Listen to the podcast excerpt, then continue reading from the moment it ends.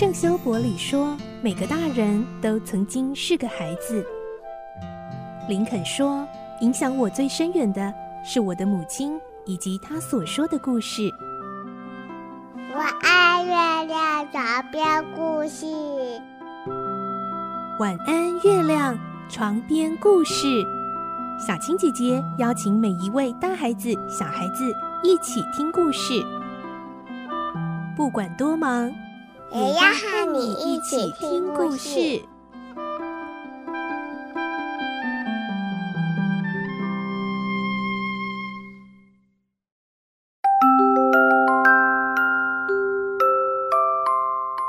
晚安，欢迎你和我们一起听故事。我是小青姐姐，我们继续来听《动物农庄》的故事。今天是三十一集，我们会听到，为了巩固拿破仑的威信，史奎尔对动物们宣称，拿破仑和人类进行木材买卖，是为了要感谢皮尔先生解救农庄。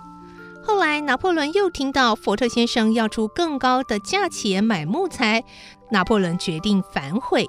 来听今天的故事。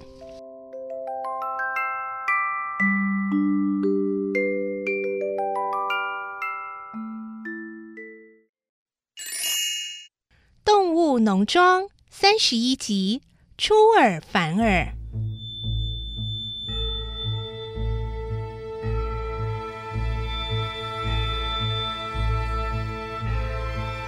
巴布想了想，最后说：“感谢皮尔先生啊！”史奎尔说：“是啊，如果没有皮尔先生暗中保护我们。”恐怕动物农庄早被喷火农庄并吞啦！史奎尔总算把话题回到了重点上。为了感谢皮尔先生，拿破仑同志想送给他一堆木材，不知道你们有没有意见呢？没没有没有没有，非常赞成，没有。没有。动物们异口同声的回答。区区一点木材和整个农庄的安全比起来，实在太微不足道了。谁会有意见呢？史奎尔心中窃喜，他三步并作两步的赶回去回复命令。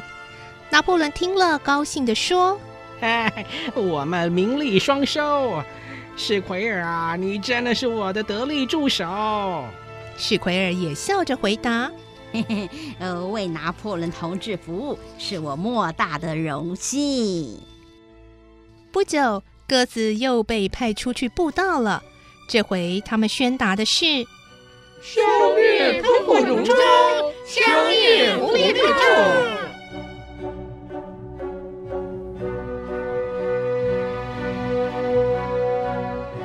动物农庄的一切似乎已经渐入佳境，气候适宜。农作物播种顺利，风车更在全体动物的努力下接近完工。而下星期又即将进来一笔可观的财富。拿破仑仿佛看到一条通往天堂的路，而他正是那个天堂的统治者。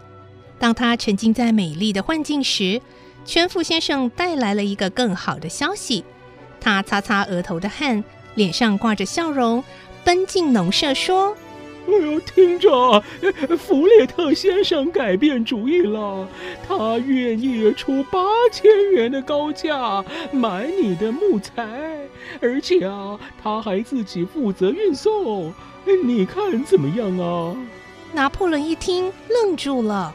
哎，这，呃，这这太好了。呃，只是我们已经先答应皮尔先生了，怎么办呢？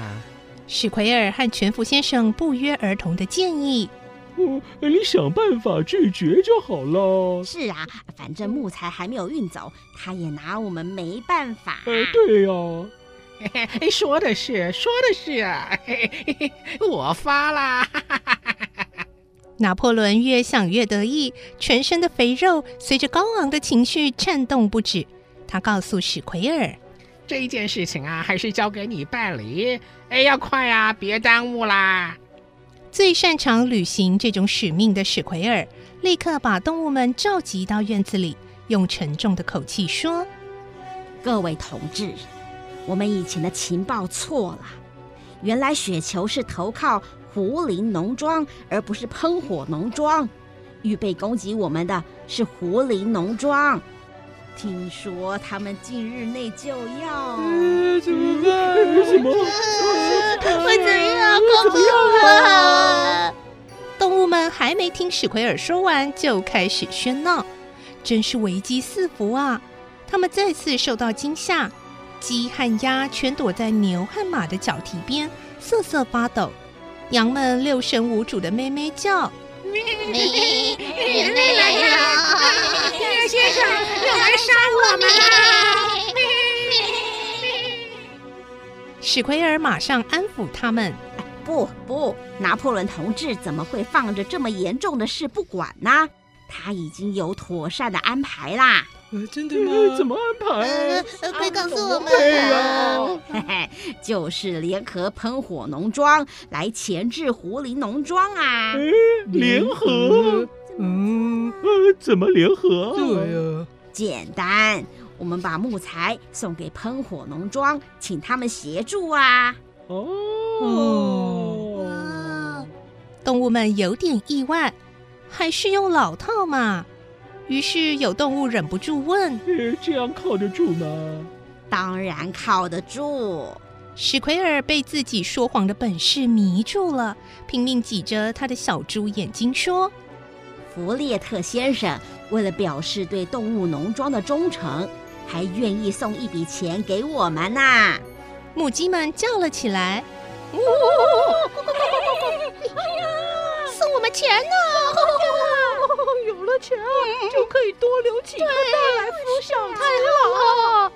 牛也兴奋地叫着：“哦，我们会有多的不会数的钱呢！”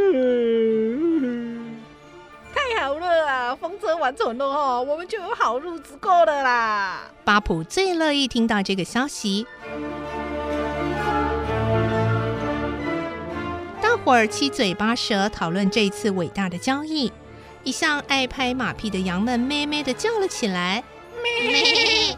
拿破仑同志真是英明睿智。咩咩！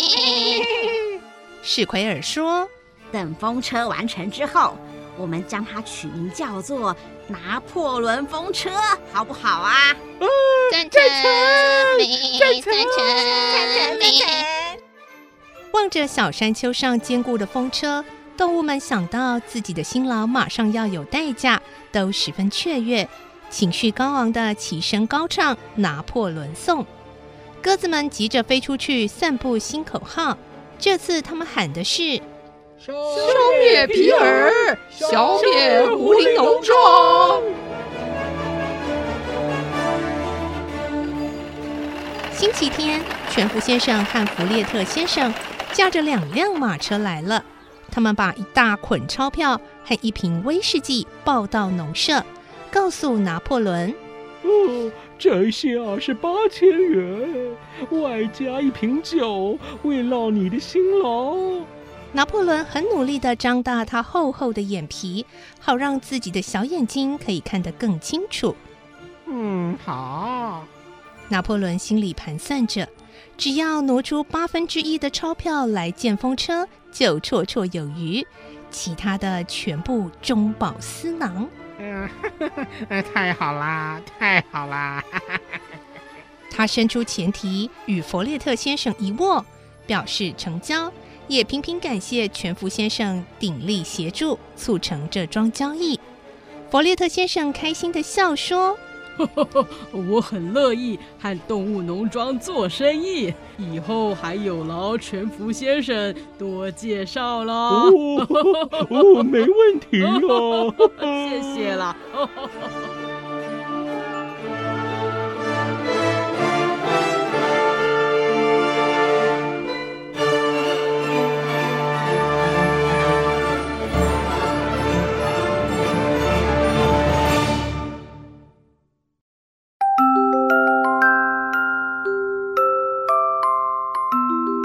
故事就先听到这里喽，明天再继续来听动物农庄的故事。